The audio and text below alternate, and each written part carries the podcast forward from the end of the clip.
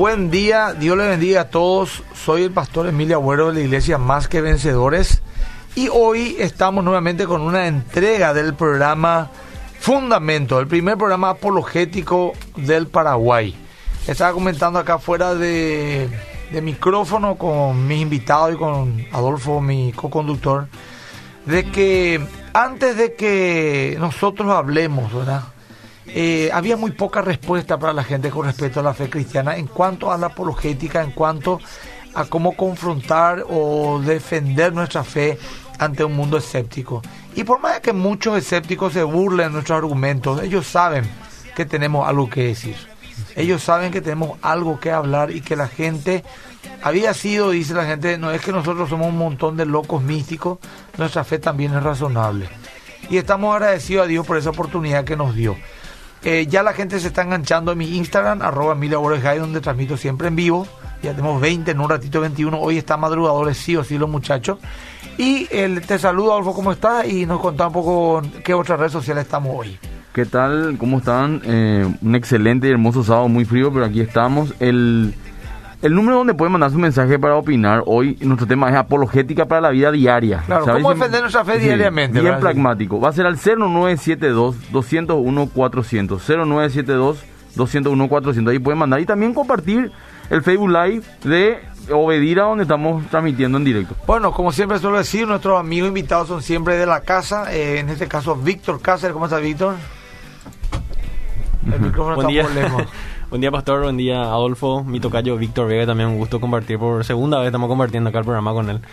Hoy vamos a hablar de cómo compartir la fe y vamos a dar cuestiones prácticas, ¿verdad? Muy bien. Víctor es profesor del, del CENTA, bastante académico, pero justamente ayer estábamos hablando de eso de me decía que, que imperiosa es la necesidad de que el creyente pase de lo que tiene en, la cabeza al corazón y, tener empatía con la gente para poder compartir la fe, ¿verdad? Bueno, Víctor Vega, ¿cómo estás, querido? ¿Qué tal? Un gusto poder compartir con ustedes otra vez un tema que a mí en lo personal me apasiona, cómo dialogar, cómo hablar y es algo que básicamente desde mi casa tuve que aprender a hacer, así que realmente encantado de poder compartir este tema. Gracias Víctor Vega y Víctor Cáceres por acompañarnos. Bueno, ¿qué tal si arrancamos nomás directamente? ¿Con quién rompemos el hielo? Súper, bueno, eh, este tema de dialogar, este tema de cómo hacer apologética en la vida diaria, eh, para muchos de los creyentes cuando uno usa la palabra apologética enseguida ya despierta sospechas. ¿Qué es lo que van a defender?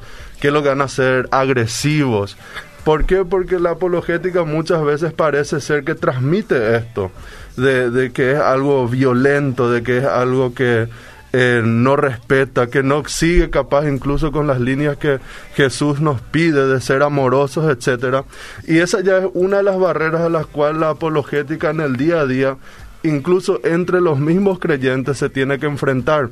Ahora bien, la apologética en realidad va mucho más allá de un argumento, va mucho más allá incluso del conocimiento que yo pueda tener. Algunos dicen, yo no puedo hacer apologética porque yo no soy un rabbi, yo no soy un William Lane Craig, yo no soy un un X apologeta, soy apenas una persona que trabaja en una carpintería o capaz soy una persona común y corriente que no tengo ese acceso. Sin embargo, en la apologética en el día a día tiene que ver con un llamado que Dios nos hace, un llamado muy importante, que es el llamado de ser embajadores. Nosotros todos como creyentes tenemos el gran desafío y la grande responsabilidad de representar al reino de Dios en la tierra. Tenemos la responsabilidad de compartir con otros acerca de lo que nosotros creemos. Tenemos la encomienda de ser fieles a lo que Dios nos pide que nosotros compartamos. Ahora, ¿qué es importante a la hora de hacer apologética en el día al día? Es importante poder tener un gran toque de empatía con la gente. Ahora bien, hay cuestiones que después vamos a ir a estar profundizando con, con Víctor, donde obviamente tenemos que ser tajantes y directos. Pero en, en líneas generales la apologética en el día a día tiene que ver con una actitud tiene que ver con cómo yo transmito esto y cómo cumplo este gran deber que yo tengo como creyente de ser embajador de Cristo aquí en la tierra. Solamente una cosita, aquí contar una anécdota, ¿verdad? Me llamó la otra un amigo de la iglesia y me dijo, Emilio me dijo, bueno, Emilio es mi amigo toda la vida, Sebastián. Me dijo, Emilio, eh, se me acercó un sobrino de 12 años y me, me preguntó, tío, ¿por qué ustedes creen en Dios? Le digo, 12 años. Y no sé qué decirle, Miguel. Porque la pregunta no fue, ¿cómo ustedes saben que Dios existe? Sino fue, ¿por qué creen en Dios? Y se quedó totalmente colado. Y lógicamente alguien dirá, no, a ese mitad hay que decirle directamente que se arrepienta de su pecado. Es cierto, cierto. Pero hay respuesta. Claro. Le podemos explicar por qué creemos en Dios de una manera, digamos, antropológica, por decirte, pero también teológica, doctrinal y bíblica. Y yo sé que esa palabra va a ir calando en su corazón a lo mejor por una pregunta sincera. Claro. Si a mí mi hijo me pregunta eso, lo voy a tomar con mucha sinceridad. Eh, no tengo por qué enojarme, pero tengo que saber qué decirle. Así mismo. Y hay respuesta y, bí- bíblica, e incluso muchos creyentes ni siquiera tienen una respuesta bíblica para dar, no entienden, y yo creo nomás, y todos lo creemos, o empezamos a atacar a otros. Eso, ahí nomás vemos la importancia de la apologética, y le envié dos links, uno de Rabí, otro de William Lane Craig, rapidito, porque no tenía tiempo de pensar, porque eran las 11 de la noche, y, y le dije yo, bueno, y mira fundamento, le escuché fundamento, le dije a mi, a mi socio. Es, es que de alguna forma tenemos como, como creyentes cierta fobia, cierto miedo a lo que sería el debate, el argumentar. Enseguida cuando alguien empieza a hacernos preguntas, ya le metemos en la categoría de, ah, seguro es alguien que demasiado estudia y, y no va a poder luego porque las cosas espirituales se perciben espiritualmente, ¿verdad? Y tampoco queremos quebrar la unidad del cuerpo de Cristo, etcétera, etcétera. Y nos olvidamos que justamente en las preguntas, las dudas que la gente tiene, muchas veces es una duda sincera. Claro. Y si fuese una duda que es simplemente por cuestión de tentarte, por cuestión de hacerte pasar del ridículo, incluso ahí tenés otra vez la oportunidad Sí. de poder testificar de tu fe. Entonces, de cualquier forma, nosotros siempre tenemos que estar preparados para dar una respuesta de las razones de por qué nosotros creemos lo que creemos y cuáles son las bases de esa creencia. Y por sobre todas las cosas, hacer ver a través de nuestra vida que eh, la fe cristiana no es un absurdo, porque desde los inicios de la iglesia cristiana a los cristianos se les tildó de que creen en cosas superficiales, que son cosas que gente intelectuales no estarían creyendo. Fue un ataque que siempre tuvimos. Y cómo en los inicios la iglesia se defendió. Pues bien, fue con su testimonio. La gente decía, ¿qué pasa en la vida de aquellos que hace que sea tan diferente? Y la gente preguntaba y la gente le- les hacía querer saber por qué los cristianos vivían como vivían. Y pasa que hoy en día, por alguna razón, nosotros los creyentes buscamos contextualizar tanto nuestra fe que a veces se diluye. Y perdemos ese enfoque de que la gente pregunte acerca de mi fe. Y si alguien no pregunta acerca de por qué la vida del creyente es como es, es porque algo estamos haciendo mal. En algún lugar estamos fallando. Y principalmente los adolescentes son chicos que hoy en día te revientan con preguntas profundas, muchas veces más profundas que la de un adulto. Totalmente. Y por sobre todo son preguntas sinceras que nacen realmente del corazón de ellos. Y la actitud que nosotros a veces tenemos es una actitud de demasiado joven sos para preguntar. Eh, Déjanos más con el tiempo, vas a saber. ¿Y qué pasa? Pues prende la tele, mira Discovery Channel, eh, National Geographic, lo que sea. Y ellos le dan entonces una respuesta. Es más, tenemos casos de gente de mucha influencia a nivel mundial actualmente que no recibieron, justamente el profesor Reiner, una respuesta correcta y eso hizo que se aparten de la fe. El mismo escritor de lo que es el Código da Vinci lo pasó. ¿A, a quién más le pasó? Le pasó eso también a Elvis Presley. Tuvo una, un encuentro desafortunado con la religión y no con la relación con Dios. Y bueno, y eso hizo que se aparte, ¿verdad? Y A, así a Bono de YouTube también le pasó lo mismo. ¿verdad? también. Pero ¿Qué él- le pasó a Bono en YouTube? No, él sí, era creyente. Sí, es creyente, lo que no es religioso. No sé si me Eh, explico. Bueno, O pues cree en Dios o no, ¿verdad? ¿O sí. no? Claro, el tipo, el tipo tiene muchísimo talento que pudo haber sido bien, bien utilizado para el reino, ¿verdad? Pero no le dieron oportunidad tampoco dentro de su iglesia. Era importante que podamos también como iglesia entender también los dones y talentos de, lo- de los, de los miembros de nuestra congregación, ¿verdad? Bueno, Katy no. Perry también, que... No, hay lo- muchísimo. hay muchísimo pero que no siempre también es culpa de la iglesia. a por supuesto, sí. Pero la- eh, yo hablo de Eh. Whitney Houston y eso también era re creyente y... No, y si vamos al caso, hoy día tenemos también eh, los casos de esto. Creo que hubo un brasilero hace poco que, que era un cantante muy conocido y que, que, se, que hoy día se, se demostró Se total- descarrió totalmente. se descarrió totalmente, ¿verdad? Ah, y, son gente que crecía, J. Sí, pero él tiene otro tema. Bueno, Sí, ya sabemos, pero te digo Está nomás bien. que- Bueno, eh, eh, muy buena introducción, Víctor. Eh, reflexión, realmente eso es nuestra realidad. Eh, Víctor Cáceres, voy a decir por un apellido para la gente le diferencie. Dale, dale. ¿Querés decir algo? Sí, bueno, eh, básicamente lo que nosotros tenemos que entender es que tenemos, primeramente tenemos que estar preparados para dar respuesta a nuestra fe. Eso, para, eso creo que está bien claro para todos, ¿verdad? Eso es claro. Tenemos que ser cristianos proactivos y cristianos reactivos. Eso es algo que yo estuve pensando nomás el día de ayer. Eso. ¿Qué es lo que es reactivo? Reactivo es cuando yo reacciono después de algo. O sea, alguien me empieza a preguntar, che, ¿y por, ¿cómo es lo que es este tema de tu fe? ¿Qué es lo que es Dios? ¿Qué es lo que vos crees? Eh, no creo que Dios haya creado el universo, ¿verdad? Eso, Mm. Y ahí cuando vos tenés que estar preparado y das una respuesta. Eso sería reactivo. Pero después está el cristiano proactivo. Y ah, me viene que nomás... busca lo- El que busca lo, ¿verdad? Y para eso necesitamos ser guiados por el Espíritu Santo también, ¿verdad? Porque el Espíritu es el que pone ahora, este es el momento, ¿verdad? Y me acuerdo más el caso de Felipe con el etíope, que el Espíritu le envía, ¿verdad? Y Felipe es el que primero le hace la pregunta, ¿qué lees? Le dice. ¿Entendés? Entonces ahí él está tomando la iniciativa. Ser proactivo significa tomar la iniciativa. Nosotros tenemos que ser sabios como Daniel, ¿verdad? Hablamos también con Víctor ayer de eso, de ser entendido en los tiempos. Nosotros no podemos predicar siempre de la misma manera, tener siempre un mismo discurso. ¿Por qué? Porque tenemos que entender el contexto en el cual nos movemos. ¿verdad? Si hablamos así a nivel de masa, ¿verdad?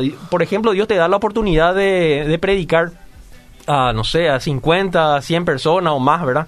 Ahí vas a dar un mensaje, ¿qué tipo de mensaje vas a dar? Vas a dar un mensaje evangelístico, un mensaje general donde vos hablas del problema del pecado y después presentás las buenas nuevas, ¿verdad? Ahora bien, ¿qué pasa si es que eh, yo, me, yo me encuentro con una persona? Ese es el primer caso, ¿verdad? El segundo caso, que ya es más eh, bajado a tierra de nuestro tema, que es la apologética en la vida diaria, es, por ejemplo, me encuentro con una persona en un aeropuerto, ¿verdad? Donde yo no sé si le voy a volver a ver y lo más probable es que no le vuelva a ver. Claro. O, por ejemplo, una persona en el colectivo o una persona en, qué sé yo, en el, un guardia de supermercado, en- un guardia de un supermercado, que, donde, donde vos tengas la oportunidad de hablar. Y ahí hay, por, por así decirlo, distintos caminos nuevamente. Eh, una de las formas en, en las cuales podemos predicar, ¿verdad? Que, que lo utiliza, por ejemplo, el Ministerio Aguas Vivientes, ¿verdad? Que me- a mí, para mí trajo mucha bendición a mi vida. Eh, Kirk Cameron y el otro no Sí. recuerdo que... eh, el que va a las universidades. Exactamente. Y que los alumnos le pregunten lo que quieran. Exactamente. Ese es un bueno. capo, llega. Entonces, eh, nosotros con, con, con Víctor podemos pasar después los links en donde pueden estudiar, ¿verdad? Por favor. Eh, qué ministerios pueden ver en YouTube, ¿verdad? De cómo compartir la fe. Eh, entonces, lo que aquí es lo que hace, ¿qué es lo que hace este ministerio? Se van, entrevistan gente en la universidad y le pregunta, ¿crees en Dios? Y le dice sí. Y si le responde sí, le dice, y si es que hoy Dios te llama, si es que hoy Dios te llama a su presencia, ¿verdad? O te morís, ¿dónde vas a pasar la eternidad? Y normalmente los creyentes, o sea, los que dicen creer en Dios, le dice, y creo que en el cielo, le dice, porque no soy, y no soy tan mala persona. Eres una buena persona, eres una mala persona, le dice. Soy una buena persona, le dice. Y la gente obviamente se compara con otras personas. Mm, claro. No comparan su vida con un estándar de la palabra de Dios. Y ahí lo que le dice es, eh, lo que le- la, la siguiente pregunta que le hace es, eh, ¿sabías que Dios va a juzgar por su ley? Le dice. Eh, no, no sabía. Bueno, Dios va a juzgar, juzgar por su ley. Y le hace pasar su vida por los diez mandamientos. Le pregunta, ¿has mentido alguna vez? Le dice, sí, he mentido alguna vez. ¿Has robado alguna vez? Le dice, no. Le dice, ¿y cómo puedo creer en vos si acabas de decirme que, me- que mentiste? Yo- Cosas así. argumento, muy Entonces, y después le dice, ¿has, has mirado a alguna mujer con... ha- ¿Has cometido adulterio? No, eso sí que no. Yo soy fiel a mi esposa, le dice. Pues, obviamente frente a la cámara los muchachos no quieren... No, no, no, aunque fuese cierto. Ahí ya Entonces le dice- grande. Ahí te das cuenta de verdad. Y ahí le dice, el- y bueno, Jesús dijo y vino a mostrar el corazón de la ley. Dice que si vos le mirás con lujuria a una mujer, entonces es adulterio, le Ya dice. no y ahí ya porque- se agarró la cabeza, ¿verdad? Y se empieza a reír, ¿verdad? De forma jocosa, ¿verdad? Y después le dice, ¿has, has matado alguna vez? No, le dice, bueno, el, el corazón de la ley es que si es que vos le odias a tu prójimo, eso es también asesinato, ¿verdad? Entonces le, le, enseña y le explica que por su propio medio no puede cumplir toda la ley y el que se hace culpable en una sola parte de la ley es culpable de pecado y que la consecuencia del pecado es la muerte física, la muerte espiritual, pero que hay una buena noticia, ¿verdad? Ah. De que Dios envió a su Hijo y que nosotros no podemos agarrar. le predica. le predica, le empieza a predicar, ¿verdad? Esa es una, una forma, por ejemplo, de predicar a una persona que tal vez no vas a volver a ver, ¿verdad? Que lo utiliza en la calle, lo utiliza en, en las universidades, a donde, donde él vaya, ¿verdad? Y de hecho que con un grupo de, de amigos también en algún momento lo hemos hecho con Josabet, con Carlín, Sí, llegamos sí. a hacer eso en las Muy- calles también, muy ¿verdad? interesante. Y está muy interesante. Y Eh, hay que volver a hacer, Víctor. en especial con los jóvenes, ¿verdad? Porque, porque en los jóvenes, o sea, es importante ganar el corazón de los jóvenes Eh, para más esta... que nunca. Bueno, después tenemos el caso, pastor, de uh, si es que vos vos tenés parientes, ¿verdad? Vos te convertís recién. Y normalmente, qué muchos errores cometemos cuando nos convertimos recién. ¿Por qué?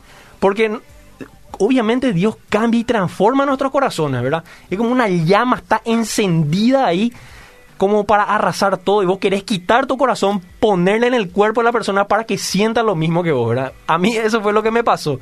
Y en esa inmadurez también que uno tiene cuando, cuando se acaba de convertir, empieza a intentar, eh, muchas veces trata de santificarle, o sea, trata de imponerle reglas a las personas, che, no vayan a hacer esto, che, no vayan a hacer tal cosa. Y lo que estamos haciendo muchas veces es ahí, ponerle una carga a una persona, intentar santificarle a una persona que aún no ha sido justificada.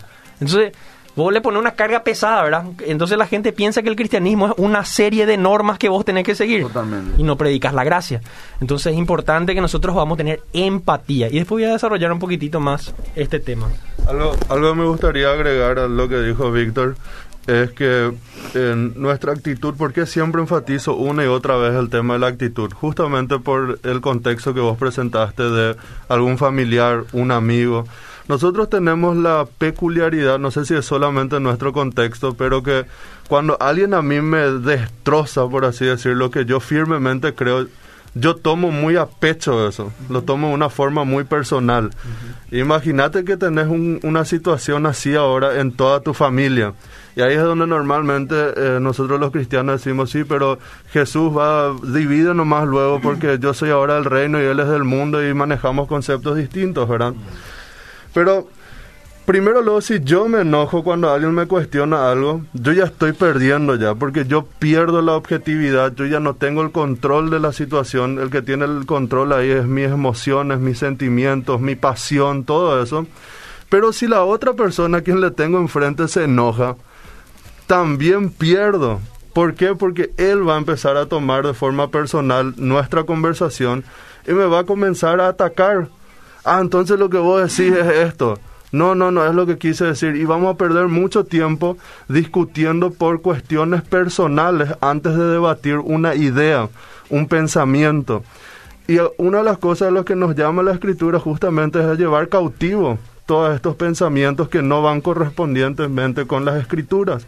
Entonces, si alguien se enoja con nosotros, que sea por nuestra idea, que sea por la esencia del Evangelio, lo que el Evangelio transmite, y no por nosotros, porque nosotros no tuvimos la madurez espiritual de poder hablar con gracia, de poder hablar con humildad a la gente. Y por sobre todas las cosas, creo que es muy importante, si no sabes la respuesta, entonces decí nomás no sabes. Y después investigar y seguir hablando. Entonces, eh, una actitud de humildad, una, un cuidado de que no llevemos las cosas al plano personal, sino que nos quedamos en el plano de las ideas. Bueno, mira, eh, yo por ejemplo quiero tirar acá, lastimosamente en mi Instagram, eh, se corta de repente, acá me están informando algunas personas, me dicen, se corta de repente, pastor.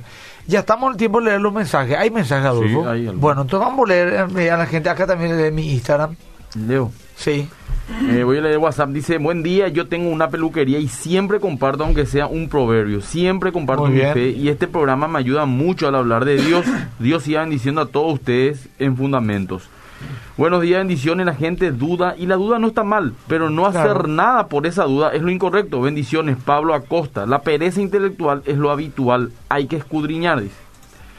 Acá dice bendecido día, que sea un bendecido fin de semana para ustedes. Te pondrá Jehová por cabeza y no por cola, y estarás encima solamente y no estarás debajo, si obedecieres los mandamientos de Jehová tu Dios. Deuteronomio 28, 13 dice. Buen día, pastor. Yo quiero predicar, llevar el evangelio, pero no sé cómo. ¿Dónde puedo estudiar, aprender lo básico? Vicky soy. Qué interesante es la pregunta que hace, ¿verdad? Vamos a pasarle los links. Eh, Senta tiene cursos de evangelismo o algo así. Sí, tiene todo un programa, suele ser en febrero, si no mal recuerdo, o mitad de enero, que se llama justamente en Discipulado 10 veces mejores. Qué bueno. Entonces ahí se le da las herramientas de todo lo que tiene que ver con el discipulado, cómo uno puede crecer en la fe, etcétera, etcétera. Perfecto. Cuestiones gracias. básicas, ¿verdad? Seguimos, Sí. seguimos con los mensajes que Otro dice, Instagram. buen día y bendiciones obedira y a todos los de apologética para la vida diaria. Saludos desde la Una Blanca Formosa, Argentina. Saludos. Bendiciones, gracias por el esfuerzo y valentía de seguir enseñando para seguir aprendiendo. Dios lo bendiga a todos, dice Gasparina. Eh, Ángel Barreto manda saludos. Nilla Romero dice que gusto escucharlos. Bendiciones. Dora Schumuller también manda saludos. Damiana Domínguez dice, buen día pastores, estoy escuchando atentamente y aprendiendo, bendiciones. Y Norma Vargas dice también, manda saludos. No escucha así que la gente sea, porque es temprano y hace frío, pero están sí que prendidos. Mi Instagram, ahora un ratito, eh, eh, nos pueden ver de mi Instagram, arroba Hype, o también desde eh, Ado Agüeros ahí. eh, y Fundamentos. fundamentos de Facebook, del Facebook. Y acá en Radio Bedira, lógicamente, y vamos a estar compartiendo, ¿verdad?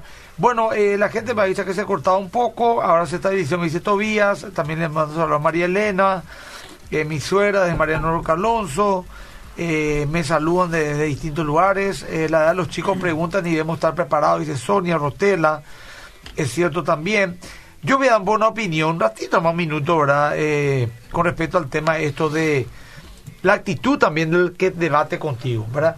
Jesús pues dijo no de perla a los cerdos, ¿verdad? Entonces, cua- ah, yo tengo mucha experiencia. Cuando alguien me dice, por ejemplo, algo, por ejemplo, eh, te- percibirlo cuando se quiere burlar y fastidiarte, ¿no? ¿verdad? Para mí eso es un cerdo y el cerdo se le corta en seco, ¿verdad? Y digo cerdo, perdonen si le parece ofensivo, por la palabra que usó Jesús, ¿verdad? No de empelar los cerdos, yo le pongo lo bueno, cerdo de tec y ya le bloqueo, ¿verdad? Porque, por ejemplo, me dice, che, y tu Dios este, vos bandido, tu diezmo. Ella me di cuenta que es un, un mono neuronal y ya directamente le bloqueo y que Dios haga lo que tenga que hacer. Te lo digo directamente. Me Troll se le pastor, Troll, ¿verdad? Eh, lo que vos quieras. Y también en vivo, ¿eh? Sí. Me ha tocado en vivo. Entonces yo le digo, ponerle que voy a dar un paso, una milla de más. Y le digo, bueno, mira, querido, me, eh, vos no me conoces, no sabés que soy un ladrón o no. No, no vaya a atacarme ad hominem. Si vos tenés problemas con mi fe, preguntame mi fe. No vaya a hablar de mí sin conocerme. Entonces, ¿querés hablar? Vamos a hablar. Pero vamos a hablar con respeto. Y no, man, bandilla, que es aquella, jajaja. Ahí ya, ya no, ya no pierdo mi tiempo porque habría otro que a lo mejor quiere. Y hay mucha gente. Por ejemplo, hay un ateo que yo le conozco que se burla de mí, que habla mal de mí, que eh, eh, eh, eh, peste y culebra hecha de mí, ¿verdad? Se burla así mal, mal. Porque la gente parece cree que uno no puede ver el muro del otro, no sé por qué, ¿verdad? Porque se hace un muro y hace... Y en mi muro, señor pastor, y me hace preguntas así súper correctas. Yo lo mismo le respondo súper bien. Porque yo pues no sé nada, ¿verdad? Como él es conmigo en otro lugar. Aparte, ahí, si yo le respondo mal, eh, preguntándome con mucha educación, puedo quedar mal a aquellos que no saben el contexto. Pero a, él no le voy a yo ganar. Este, este personaje yo no le voy a ganar jamás. Porque creo lo que después en Insti está él, ¿verdad? Y la verdad que es un tipo muy preparado. Y me dicen a mí, ¿por qué perder tiempo, pastor? Este tipo todo te cuestiona. Por dos motivos. Primero lugar, me pregunta con respeto. Y segundo, yo no le estoy predicando a él. Le estoy predicando a los 200 que están escuchando, o sea, viendo esta conversación y que a lo mejor le parece interesante la pregunta que hace, porque son preguntas interesantes. O sea, tenemos que también, porque la gente dice, no, yo le voy a ganar para el Señor y se va detrás de un burlón, se va detrás de una persona que lo único que quiere es fastidiar, pierde energía, pierde tiempo, se desgasta años en vez de predicar a otro que a lo mejor sí quiere aprender. Entonces, la Biblia también dice, esto es mi aporte, no despelar los cerdos. ¿Verdad? Algunos ya le consideran cerdo a cualquiera ya. Que pregunta, no, ese es un cerdo. No, no, no. El que pregunta con sinceridad, el que pregunta con respeto, es una persona que merece una respuesta. El que se quiere burlar y fastidiar es un burlador y yo por lo menos no, ni, ni un segundo no puedo hablar. Le bloqueo directamente. Es mi forma de actuar. Pero en fin, perdón, no, no quise más quitar más. La gente quiere hacer del Espíritu Santo también. Eh, Eh, el de- papel de- del Espíritu sí, Santo. El Espíritu Santo es el que convence, el Espíritu Santo es el que logra eso. Ahora nosotros, ahora, ¿y para qué nosotros hablamos? Porque la Biblia nos pide que hablemos. Totalmente. Porque la Biblia pide que prediquemos. La Biblia pide que estemos preparados. La Biblia dice que yo sé en quién he creído. o sea, hay demasiados versículos que pueden apoyarnos a decir, estudien. Tengo ese ejemplo, yo soy el megáfono. El megáfono no le convence a nadie. Lo que hace es transmitir el mensaje del que convence, ¿verdad? Y en este caso el Espíritu Santo es el que tiene que hablar de nosotros. En mi apologética diaria, por ejemplo, yo sí o sí incluyo la cruz de Cristo, el mensaje de la fe, porque 1 Corintios 2, 1 al 5 dice que Pablo no fue comparado a los cuentos de humana sabiduría. Y eso me gustaba Rabí Zacarías me gusta uno que no es considerado una apologeta, pero lo es, yo creo que John MacArthur. El tipo no pierde oportunidad de hablar y dice, ¿por qué usted quiere abrir su iglesia? Porque ahora pues abrió su iglesia MacArthur. Dice, bueno, eh, el fundamento de nuestra fe es la resurrección de Cristo. Él vino para morir por nuestros pecados. Y todo aquel que en él cree, eh, eh, predica, pues dice, bueno, abrimos nuestra iglesia porque la gente tiene que oír este mensaje. Y le contó todo el día el mensaje, ¿verdad? Me encanta, es audaz, es osado, predica la palabra. Y no es para convencer al entrevistador. Eso es lo que la gente me dice, ¿por qué te va a esos programas, pastor? Vos a debatir con esos burlones, mm. se burlan de vos. Yo a ellos no les quiero convencer de nada. Es para vos que me estás escuchando, para tu vecina que dijo, ay, me pastor, es hijo de la cosa. A ellos lo que yo le estoy predicando. A quiero que la gente entienda. A ese tipo que está en Tacumbú, que nadie le tiene eh. fe. ¿verdad? Y nosotros que hemos ido al, al, pabellón Libertad sabemos, ¿verdad? Que hay gente que está más libre ahí dentro que, que los que están afuera. ¿verdad? Porque la libertad espiritual, al final, lo que es lo que cuenta, eh, hay un caso también que, bueno, Jesucristo mismo dijo cuál era el pecado imperdonable. ¿Se ¿Recuerdan? La blasfemia en contra del Espíritu Santo, ¿verdad? Que era el testimonio, era del poder que actuaba en Cristo. Y nosotros sabemos que Jesucristo predicó a cuántas personas. La pregunta es, ¿todos se convirtieron? No, no, todos se convirtieron, ¿verdad? Porque al final es una obra del Espíritu Santo en ese sentido, ¿verdad? Y nosotros, si ni siquiera nosotros, si ni siquiera Jesús pudo convertirle a todas las personas que predicó, nosotros tenemos que tener también un equilibrio teológico en ese sentido, ¿verdad? Eh, un caso particular también, pastor, que se suele dar, y me gustó mucho este ejemplo que había dado en un video que había visto, que normalmente las personas unen una verdad con una mentira en una frase y preguntan ah. para tirar un paco a piré, como se dice normalmente, ¿verdad? Una cáscara de banana a los, a los griegos y extranjeros que nos están escuchando. Ah. bueno, entra un, señor, ¿verdad? O sea, un tipo que normalmente solía hablar de Cristo y estaba con un grupo de dos personas en un restaurante. Y llega el amigo de uno de los, de los otros y ya, le había, ya había escuchado hablar de que este, este hombre solía predicar la palabra y le reunía a la gente normalmente en los restaurantes. Ese era su, esa era la manera como él predicaba. Le invitaba a tomar un café a dos o tres personas que él más o menos conocía, gente de la universidad, y viene llegando el burlón, por así decirlo. Y le dice, hola, ¿qué tal? Hey, Juan, ¿cómo estás? Te presento acá a Carlos. ¿Te acuerdas que te hablé de él? Le dice, a Carlos era el que predicaba la palabra. Y le dice, ah, este pibe, vos pensó entonces el tonto que predica siempre de Dios. ¿Verdad? Y ahí, ahí, lo ya ahí, hay dos, ahí hay una verdad nomás. Que predica siempre de Dios, una verdad. Pero le dice tonto de forma burlona. Sí, sí. Entonces vos Vos podés caer, por así decirlo, y le, responder nomás sí, ¿verdad? Eh. Pero no es pues esa es la respuesta. El método, el método rabínico, que es el que vos de repente solés, hacer en forma de broma, ¿verdad? ¿Puedes contar un poco esa broma y así yo continúo? No, no, de que el alumno le preguntó al rabino, rabino, ¿por qué siempre que yo te pregunto algo, me responde con otra pregunta? Y le dice, ¿y por qué no? Le dice el rabino, ¿verdad? Ese es el chiste, ¿verdad? Le respondió hasta en eso, ¿por qué no? Entonces, bueno, ahí lo que hace es utilizar, utilizar siempre ese método rabin, del, del rabino, ¿verdad? Que utilizan, ¿verdad? Eh, yo le había dicho, sí, yo soy exactamente el tonto que predica la palabra de Dios, ¿verdad? Okay. Entonces le compagina ya de repente, pues, y es cierto, soy un tonto, soy un tan limitado, no soy nada. Y ahí mismo lo ya puede hacer una mm. apologética, ¿verdad? De que él también es un tonto, que no cree que es tan vivo, como le dijo una vez a este ateo en ese, ni le voy a nombrar, en ese programa que le dije, ¿cuántos libros lo que vos leíste en tu libro, en tu Biblia? 200 libros leí, mira, 200, pensó que voy a para, para aplaudirle, ¿verdad? Sí. Wow, le dije, yo, mucho, 200 libros, eh. Es mucho, pero ¿cuántas bibliotecas hay en el mundo? Millones, me dijo, ¿verdad? Mm. ¿Y cuántos libros que hay en biblioteca? De cientos hasta millones, Biblia. Bueno, ¿y qué es lo que vos tanto sabes entonces? Le dije yo, vos sos tiraste una red de 5 metros de diámetro que es tu cerebro en el mar, estiraste, salieron tres pescaditos y dijiste, esto es todo lo que hay en el mar, no hay más nada en el mar.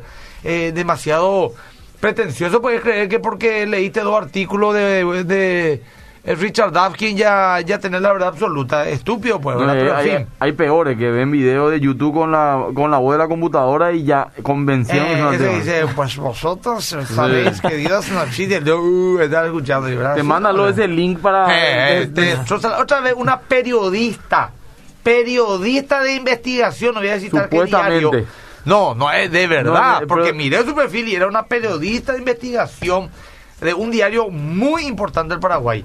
me habló del tema de los diezmos, que esto, que aquello, y yo no sabía quién era, ¿verdad? Y fíjate ahí, entré a mirar, una periodista de investigación, ¿de dónde, cuál es tu fuente? Y me envió un poco esos videos de YouTube donde sale... eh, Con la voz fingida. eh, ese con la voz fingida, porque es una española hablando de un pastor pidiendo plata. No es una poco- española, es la voz de la computadora. Ah. Porque son tan cobardes que no quieren, entonces lee la computadora. Es un, un programa que tiene la computadora. Bueno. Pero bueno, otra cosa también, eh, eh, voy a la pregunta. ¿Cómo Sí. le respondería a ese tipo? Te trata del tonto que Eh, predica. espera, Claro. ese Y bueno, y le podés, le podés, eh, re- le podés retrucar o le podés Esa era la devolver- pregunta, pero una mentira con una verdad. Claro. Por un lado te dijo tonto, que es una mentira, una manera de burlarse, y por otro lado te dice la verdad, Claro. que predicar la palabra Entonces de Dios. vos podés, vos podés ahí, en ese sentido, ceder un poco tu orgullo, Claro, ¿verdad? claro. Y decirle, ¿y por qué Sí, decís eso? ¿verdad? ¿Por Entonces, soy tonto? y claro, y ustedes pues creen que hubo un Dios que no existe, que no le podés Y ahí ver. ¿verdad? ¿Y cómo Ta, ta, sabes? ta, ta, Yo siempre me pongo en ese ¿Y papel. por qué pensás que tal cosa? Entonces ahí continúa. Vos sabés ¿verdad? que eso también, Víctor y Víctor, eso es más de quiero decir que yo aprendí en mi experiencia en la televisión. Por algún motivo, siempre que se invita a un pastor, un ateo, un esto, el creyente que está en el banquillo es el acusado. Al creyente se le preguntan las cosas. Pero yo cambié ese método de hace un tiempo atrás. Y yo me voy con la actitud de que yo quiero por saber. Vos ateo, me- eh, y, ¿y cómo puedes saber que Dios no existe? Y empieza. Y ahí vos le, le y le cambiás, ¿verdad? Pues en este caso, vos sos el tonto predicado de Dios. Sí, yo soy el tonto que predico a Dios. Pero ¿por qué me decís tonto? Y porque son estúpidos para creer en Dios. Y te pregunto una cosa. Creer en- eh, ¿No creer en Dios es ser inteligente? Sí. ¿Por qué? ¿Cómo sabes que Dios existe? Y esa pregunta que Dios no existe. Le ¿Cómo sabes? Y le empezás. Y sin darte cuenta le pusiste, como el judoka. Usa la fuerza del otro para la fuerza para tirarte, ¿verdad? Entonces, no te quedes tampoco vos en el banquillo del acusado. Y digo otra cosa más nomás, ¿verdad? Eh, es este el tema. De que si te hace una pregunta que no sabes, vos le decís, "Vos sabés, ¿qué interesante tu pregunta? No sé, pero voy a buscar una respuesta y te la voy a pasar. Te voy a entregar el limpo y yo me voy directo a los apologetas, pongo la pregunta, me sale un montón de respuestas y le tiro. Si te interesa, una hora eh, la, la charla. Este es el debate con el ateo más impresionante del mundo de William Lane Craig en la Universidad de Oxford. O sea, aquí no hay burro, ¿verdad? Escucha, después de dos días, ¿escuchaste el link que te...? No, no, no escuché, entonces ya no estoy mal contigo. Porque si vos no le escuchás, a mí menos mal escuchar, ya está, ya. Ahora si me dice, sí escuché, si me dice, sí escuché, hermano querido, sí o sí va a venir con una actitud distinta. Porque escucharle a estos tipos no te queda igual que, que antes de escucharle. Para mí las preguntas siempre, o sea, no siempre, en algún momento de mi vida comenzaron a ser importantes. ¿Por qué? Porque si vos no tenés, y vos decís justamente, yo, yo no soy una persona que tiene un gran conocimiento, y hay gente que, por ejemplo, se tiene que enfrentar a una persona que dice ser, qué sé yo, budista, por ejemplo, eh, y te dice, yo quiero leer, a ver qué libro puedo leer para poder darle una respuesta. Pero lo más fácil es preguntarle a él nomás, ¿qué exactamente es ser budista para vos? ¿Qué vos pensás acerca de eso? Y vos vas a tener ahí no el concepto general de qué significa hacer eso, sino que esa persona en este momento exacto cree acerca de eso. Y un clásico hoy en día es eh, el tema del relativismo, ¿verdad? Y bueno, y no puedes creer en tu Dios de la Biblia, pero puedes creer en otro también, porque todos son iguales. Y la forma más sencilla en la cual vos podés entrar en esa conversación es simplemente preguntando qué, es, qué querés decir con eso, ¿Qué, qué significa eso exactamente para vos. Y le dejas al otro que pregunte, en que responda. ¿Por qué? Porque nos pasa justamente eso que estaba mencionando el pastor, muchas veces como cristianos, que nos preguntan y nosotros enseguida sentimos, ah, bueno, tengo que dar ya una respuesta. Eh. Como si fuese que yo nomás tengo que responder. Sí. ¿Y por qué no tiene que responderme el otro si también tiene una creencia, Claro. una cosmovisión, al igual que yo? Al final y al cabo, si estoy hablando con un ateo, ¿qué quiere hacer él? Él me quiere convencer a mí que es mejor que yo sea ateo. Porque es estúpido, perdón la palabra, ser cristiano y creer en Jesús. Y bueno, si me querés convencer de eso, entonces Hablame. explícame. ¿Por qué? ¿Cómo llegaste a ese argumento? ¿Por dónde llegaste? ¿Qué te convenció de eso? ¿Cuáles fueron las cosas que te hicieron creer? Esto es mucho más razonable que todo lo anterior. Sí, fíjate una cosa, Víctor, disculpame te interrumpa nomás, ¿verdad? Eh, me, una vez en un programa también, creo que fue lo de Mina Feliciangeli, hace varios años, eh, empezó a desvirtuar la Biblia, que la Biblia es un libro ya, que te contra cambiado a través de los siglos, jamás su mensaje ha sido igual que la la era apostólica. Y estuvo con eso, ahí le dije yo, ¿y en qué te basás? Esa es la pregunta.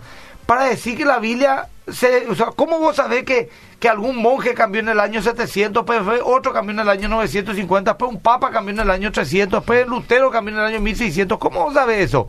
Y me dijo, hay un manuscrito del año 2, del siglo segundo después de Cristo que dice, le dije yo, vos querés desmeritar mi libro, la Biblia, por antiguo, y porque en dos mil años nunca puede haber tenido su mensaje usándome otro libro de la misma época que contradice lo que ese libro dice. O sea, me, está usando mi misma arma, entre comillas, y ahí te quedó colocado el tipo.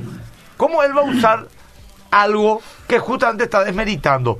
¿verdad? Y, es lógico. ¿Dónde vos sos arqueólogo? Le pregunté yo, porque él me dijo, vos no soy historiador, no puedo hablar. ¿Vos sos arqueólogo? Porque si no soy arqueólogo, no me venga así, pues leíste en un libro nomás. ¿Y cómo yo sé si ese tipo puso algo serio realmente ahí? O cualquiera puede escribir cualquier cosa.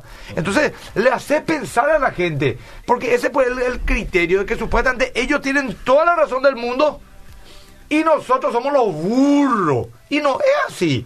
No, es que nosotros somos inteligentes. Ellos son tan burros también como nosotros. No, no. La gente puede creer que se volvió ateo. Parece que se volvió ateo, se volvió inteligente. Un ateo se vuelve ateo y ateo nomás. El mismo burro es siempre ateo. Ahora peor porque no creen ni siquiera en Dios no sabe ni en qué va a creer. Va a empezar a creer en, en un papa que se llama Richard Dawkins, va a empezar a invertir dinero y tiempo en evangelizar, al contrario, ¿verdad? En Cambió de dogma. Cambió nomás de dogma, esa es la palabra. Víctor. Sí, no iba a decir nomás que este tema de las preguntas no solamente nos ayuda a la hora de defendernos, si queremos llamarlo así, sino incluso a la hora que yo por mi iniciativa propia quiero compartir con alguien acerca de mi fe. Le encuentro a alguien que tiene un amuleto raro y en vez de decirle enseguida, che, vos practicas brujería, o vos lees las cartas del tarot, o qué haces, le pregunto, che, ese amuleto que tenés ahí, ¿eso es algo religioso o, qué es? Y te va a contar qué es para él o para ella. Y ahí vos podés entablar fácilmente un diálogo acerca de tu fe. ¿Por qué? Porque cuando vos haces preguntas, incluso le decís a la persona, te puedo preguntar algo, vos le estás solicitando el permiso, vos le estás teniendo un respeto a esa persona por lo que quiera pensar, por lo que quiera decir, y te da a vos la posibilidad de preguntarle más y muchas veces ese es el primer momento en donde la persona recién empieza a realmente pensar en lo que acabó de decir, porque algunos repiten nomás, a ah, todas las religiones son iguales. Y vos empezás a hablar, no, pero tú, Jesús es el mismo que aquel. ¿Y por qué? ¿Cómo llegaste a eso? Y se quedan en blanco. Hay veces que vos le preguntás a la gente por qué decís eso y se quedan en blanco. No tienen una respuesta. ¿Por qué? Porque repitieron nomás de por ahí. Y e-, este tema de, ser ateo y ser contrera muchas veces parece ser que es una cuestión cultural. Ahora está de moda, vamos a ser todos ateos. Y así como ya estábamos mencionando, veo un video y ya está, y ahora yo soy el paladín del ateísmo. Ahora yo soy el más genio que existe. Pero en realidad lo que yo sé, y nos incluimos también a nosotros los cristianos, es que nosotros tenemos todas las respuestas.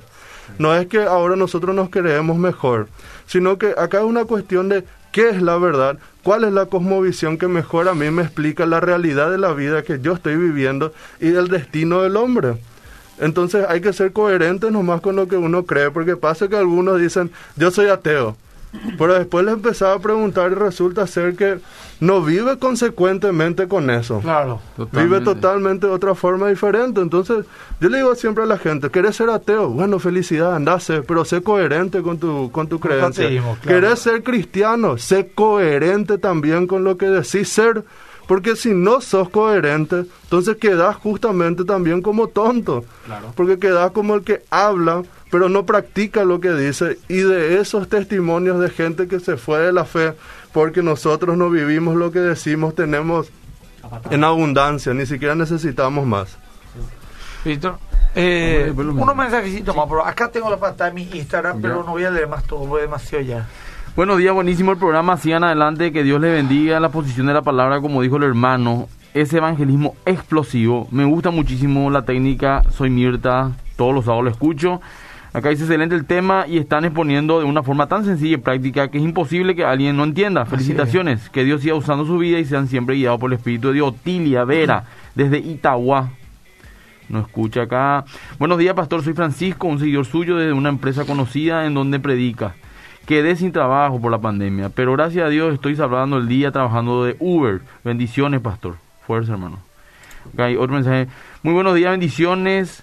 ¿De qué trata el tema? Creo que me perdí, pero cada vez que escucho el pastor aprendo algo nuevo. Me encanta escucharlo porque personas directas sin pelo en la lengua hay pocos. Eli Ramírez hoy dice. Y decirle, estamos hablando de la apologética en la vida diaria. La vida Cómo defender nuestra fe de manera sencilla todos los días. Buenos días, pastor. Excelente como siempre. Escuchando atentamente. Eh, no hay desperdicio. Bendiciones, Manuel Servían. Hebreos 11.1. Hola, una pregunta. ¿Cómo debemos aplicar ese versículo de Hebreos que la fe es la convicción y la certeza? Hay mucha controversia, dice Hebreos 11.1.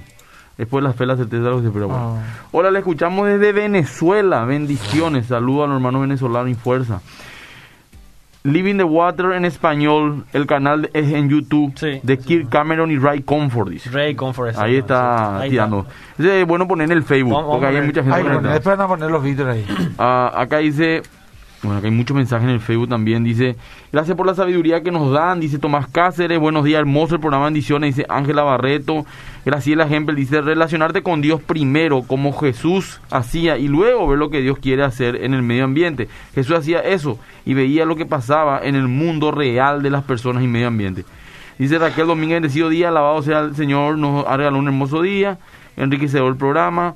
Eh, ah, bueno, Muchísimo. ¿verdad? Acá, por ejemplo, un ejemplo, ¿verdad? Dice una persona, eh, yo le escucho, agradezco a Dios por tu vida, eh, soy muy devota de mi madre María. Eh, ¿Qué le responde el, un personaje? Madre, ¿quién lo que es? Mm, ¿Viste?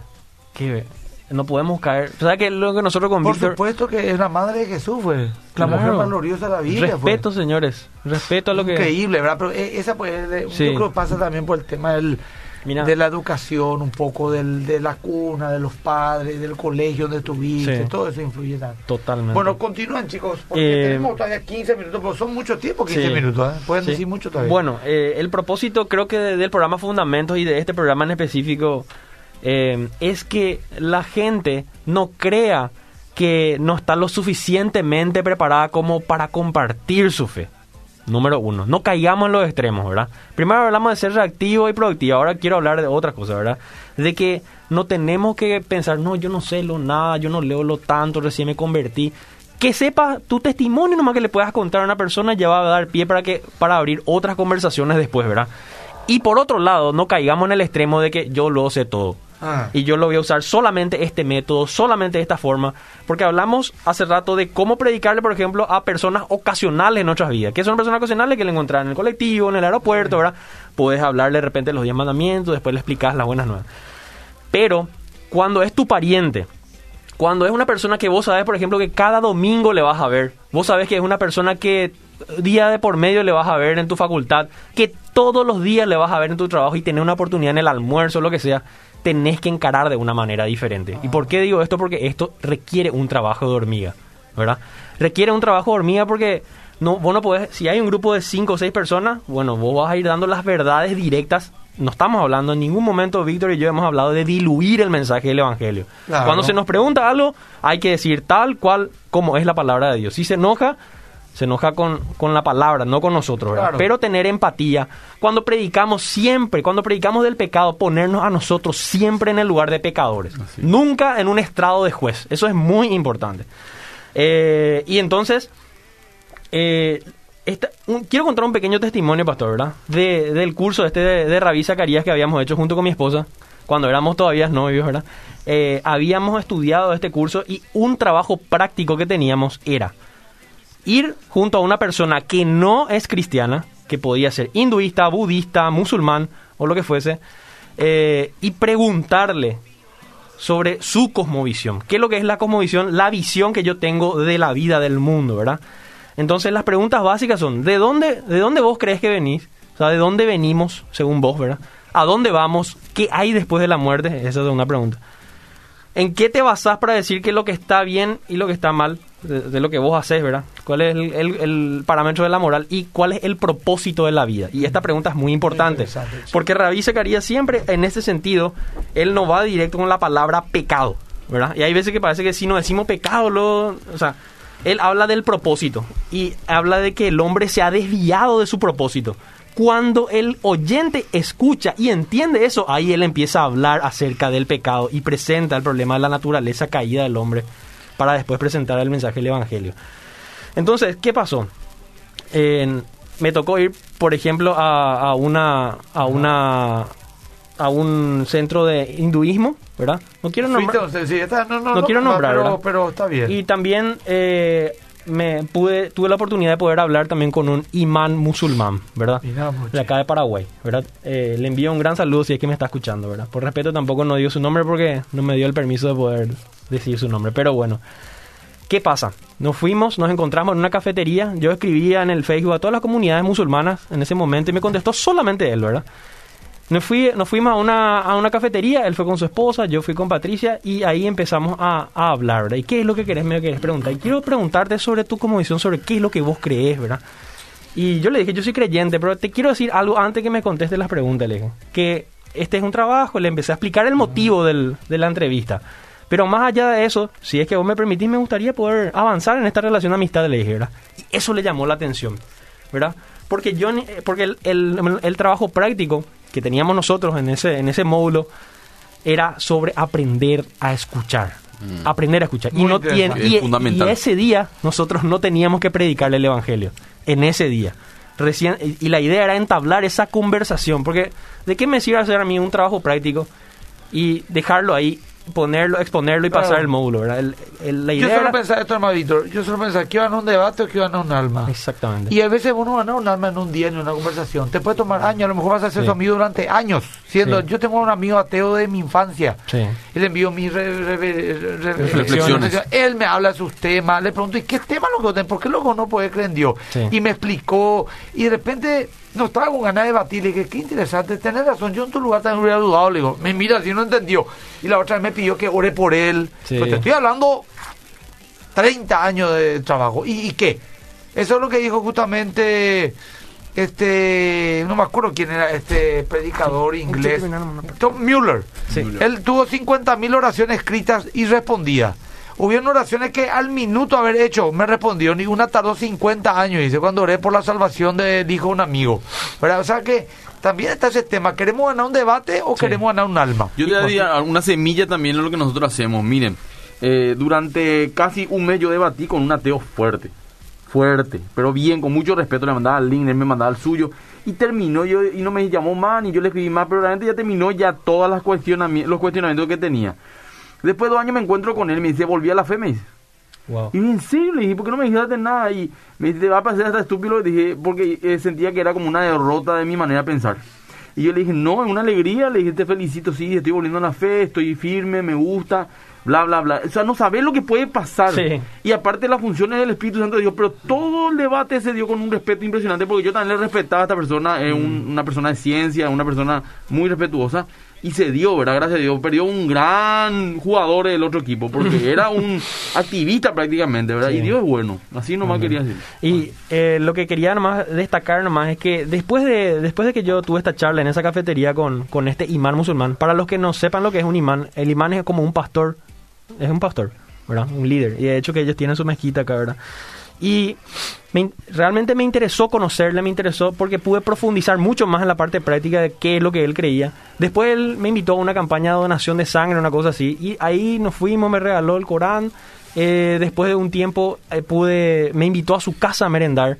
Merendamos juntos, nos hicimos amigos, inclusive yo le invité para mi casamiento y él se fue, asistió con su esposa, ¿verdad? Que fue muy gratificante si también. te regala el Corán, que no decir, no, no, no, este libro no voy a no decirle muchas gracias, te agradezco. Sí, exactamente. Tenemos que tener esa sabiduría también para poder compartir, ¿verdad? Tenemos ocho minutos. Víctor Vega. Sí. Eh, a mí me gustaría enfatizar una cuestión todavía y, que va con el tema. Eh, con mi, con mi esposa muchas veces a través de las redes empezamos a responder a, jóvenes, em, jóvenes adolescentes que tienen preguntas así de la fe. Y me doy cuenta de algo. Estamos en un tiempo en donde los jóvenes hoy en día no saben ni siquiera si vale la pena creer en esto. En sus padres creyeron, en su abuela creyó, y bueno, yo estoy creyendo también. Pero en realidad a ellos no les hace sentido muchas de las cosas que tienen que ver con nuestra fe. no tienen motivos para sanamente, voy a usar esta palabra, estar orgullosos de lo que creen. Entiendo. Y yo creo que hay una gran necesidad de que los jóvenes empiecen y, y nosotros les demos razones y ellos vean, existen razones por las cuales yo puedo decir, no, es tonto ser cristiano. Es más, debería estar mil veces orgulloso de eso. ¿Por qué? Porque tengo muchísimas razones por las cuales yo puedo creer esto y decir, bueno, no es algo que solamente la gente primitiva creía. Y para mí otra de las cosas importantes a la hora de dialogar con la gente es tener una actitud de gracia.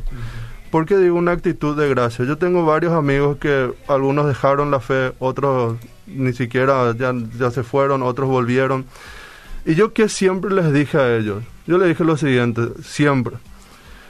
Miren, a mí Jesús me esperó muchísimo tiempo también. Me esperó. O sea, Él no vino y me forzó, che, ahora tenés que creer. No estuvo Jesús con un arma diciéndome, ahora. Y esa actitud de espera creo que nosotros necesitamos transmitirle también a los otros. Mira, yo sé que en este momento no querés creer y respeto esa decisión que tenés, pero te quiero decir nomás una cosa, yo igual puedo ser tu amigo. No voy a estar de acuerdo en muchas cosas, capaz no seamos de los más íntimos, pero igual yo voy a ser tu amigo. Yo estoy ahí para darte una mano. Te va mal, yo te voy a extender el brazo.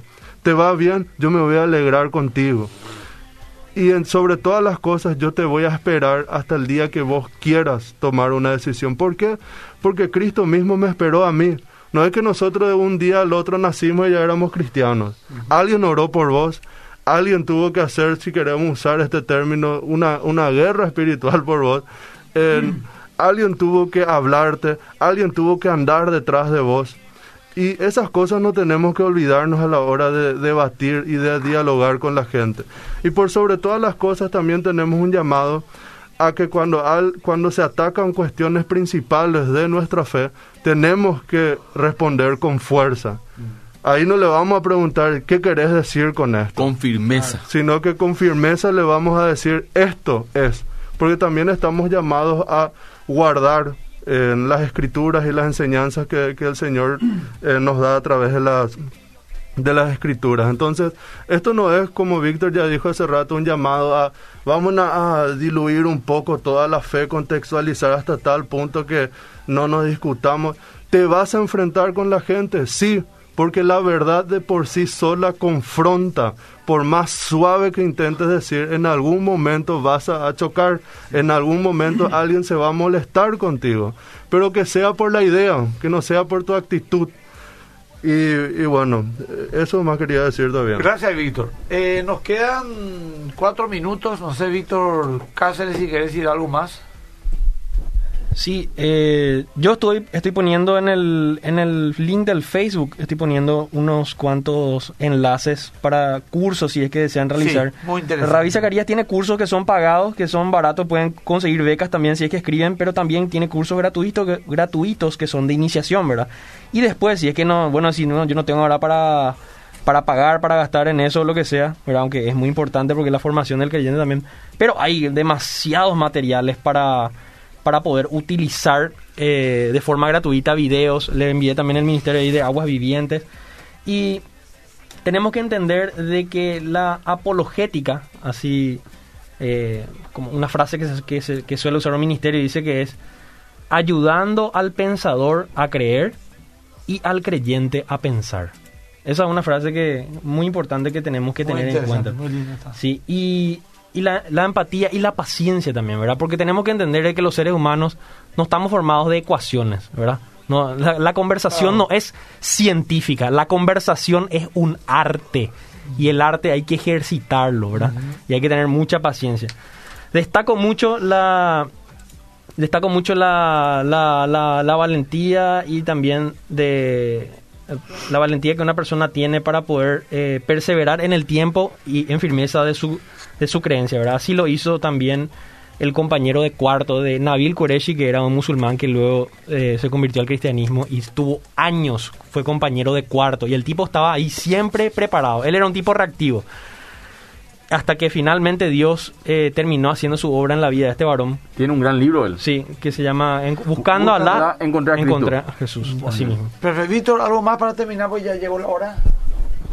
Simplemente agradecer por el espacio y realmente incentivarle a la gente de buscar. Si no sabes, pregunta. Preguntarle a tu líder, en, entrar en YouTube, buscar, en seguir la- los links que, que están ahí en la página e informate. Un buen embajador debe estar informado acerca de su fe, debe saber tener las tácticas necesarias para entablar una rela- relación, una, un diálogo y debe estar también cubierto de gracia y humildad. Así Una, que una pregunta, eh, ¿cuál es la red social que más usas?